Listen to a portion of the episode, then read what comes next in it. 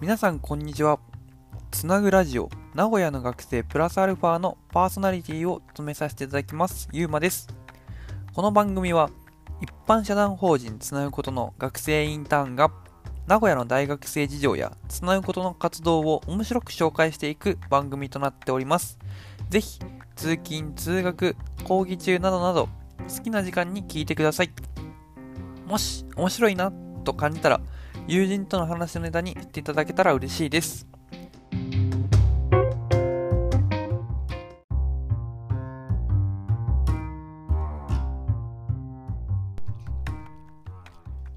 はい。今回はですね、えー、っと、なんかちょっとネットの記事を見てたら、えー、なんか今結構大学生のタイムリーなネタがありまして、なんかそこについて、なんか、うん、僕なりの意見も踏まえて、ちょっと喋っていきたいなと思います。それがですね、えー、1年間対面授業ゼロの大学を提訴学生が提訴ってことで、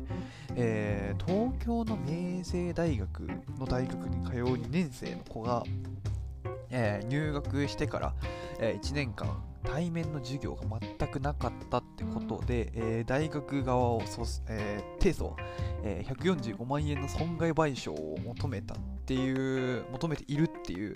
えー、記事が上がってまして、ちょっと今回はそれについて、えー、食べていきたいなと思います。そのなんか大学側を提訴した学生の意見としては、こう去年1年間は全てオンラインだったから、まあ、90分間ただ、えー、先生の声を聞くとかパワーポイントとかで資料を渡されてそのままレポート書いたりする講義もあったっていう、うんまあ、いわゆるなんだろう、まあ、手抜きしてるよねとかあので、まあ、大学の施設使ってないのに施設料入ったりとかで、まあ、ちょっと学費取りすぎだよねっていう、まあ、不満が多分爆発してるのかなっていうのがあるんですけど、うん、多分、どうなんでしょうね。こう、対面で授業ができる場合と、このオンラインの場合って何が違うのかをやっぱ考えるべきではあると思うんですけれども、でも僕も同じ経営、この子たちが経営学部なんですけど、僕も同じ経営学部なんですよね。で、僕の思い、考えとしては、なんか対面だろうが、オンラインだろうが、授業の質は変わらないなっていうのがあって、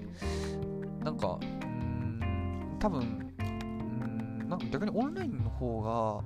こう、なんて言うんでしょう。僕は結構いいなっていうか、な、ななんか、あのー、うん、どうなんでしょうね。すごい、多分1、2年生からすると、多分対面がいいなっていうか、多分対面、オンラインのデメリットばっか出すぎて、対面になると多分そのデメリットたちが解消されるんじゃないかと思って、多分対面の授業を望んでると思うんですけれども、多分この、えー、オンラインの講義に対する不満っていうのが、いわゆる多分、授業が分かりにくいとか、うんなんか質問できないとか、うん、なんか、多分そういった理由があると思うんですけど、じゃあそれがこう対面になった時に解決されるかっていうと、多分されないんじゃないかなっていうか、なんか対面であっても、なんかね、そんな気軽に質問できる環境でもないし、なんか僕も見てると8割5分ぐらいみんななんか寝てたり、なんか自分のことやってたりとか、なんか逆になんか僕は両方見てると、別にその今の1、年生が持っているの不満が全て解決、対面になったら全て解決されるのかっていうと、そうでもないなっていうのを思ったりもしてて、なんかまさかこういう訴訟訴訟までこうね、踏み切る子がいるっていうのはすごいびっくりだなっていう。でなんか僕の大学の先生も言ってたんですけども、あのー、なんか、すごいな、名言みたいなこと言ってて、大学の講義で学べるものはないっていうのを知るのが勉強だって言っててこれどういうことかというとそれこそ経営学部でいわゆる、まあ、理論のものことを学ぶんですよ。いわゆる昔のあのなんかテテーラーの法則であるとか、なんかそれこそトヨタ生産方式であるとか、多分なんかそういった経営に関する理論を多分ひたすら学んでいくんですけど、じゃあ実際にそれが、えー、どうやって自分の力にこう変えられるのか、スキル引き出しとして持てるのかっていうので、多分あのー、社会に出た時に役立ったんですよね、初めて。だからその大学の先生言ったのは多分その理論を学んでこれ何使えるんだろうなとかなんか意味ないよなとこう思え思えた時点で多分あのいいっていうかこう実際にそこからこう自分でどう行動を起こしていくのかがやっぱりこう大学生としては大事なのかなっていうかなんかこの子からこのなんかネットの記事見ててこの原告となってるこの大学生のこの話を見てるとなんかその大学っていう環境でそのなんだろう、うん、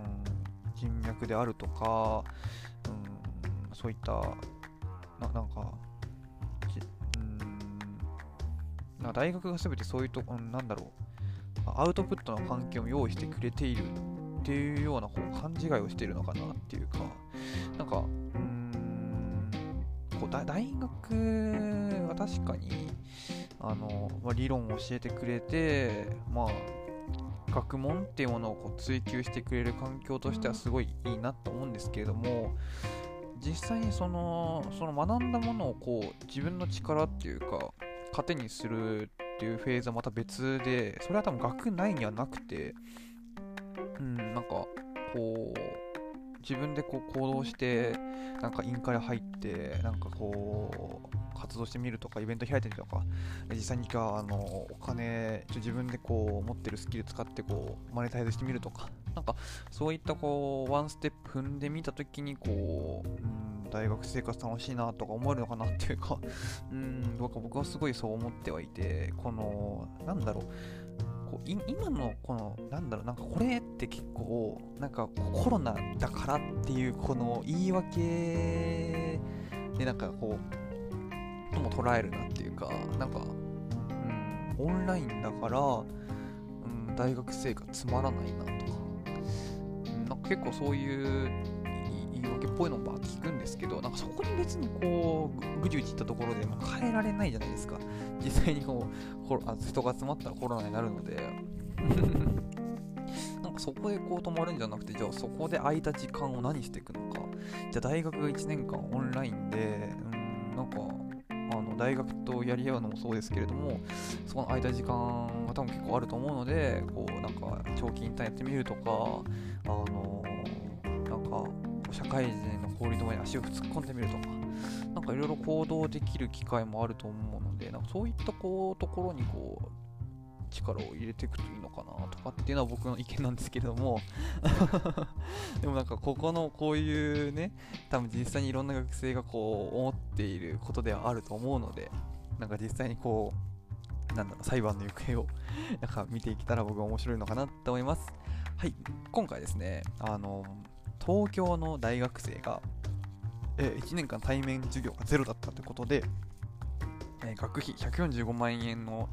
え、損害賠償を求めた訴訟を起こしたっていうことについて、え、僕なりの意見を、えー、食べてみました。はい、じゃあ、バイバーイ。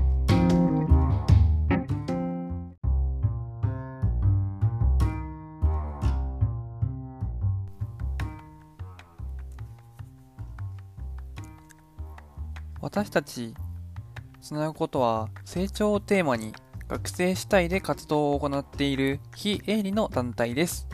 自分の成長、チームの成長、地域の成長などなど多面的な視点で成長を捉え、体験提供業として主に学生と企業をつなぐイベントの企画、運営を行っております。詳しくはラジオのプロフィール欄や各種 SNS、Twitter、Instagram をチェックしてみてください。じゃあ、バイバーイ。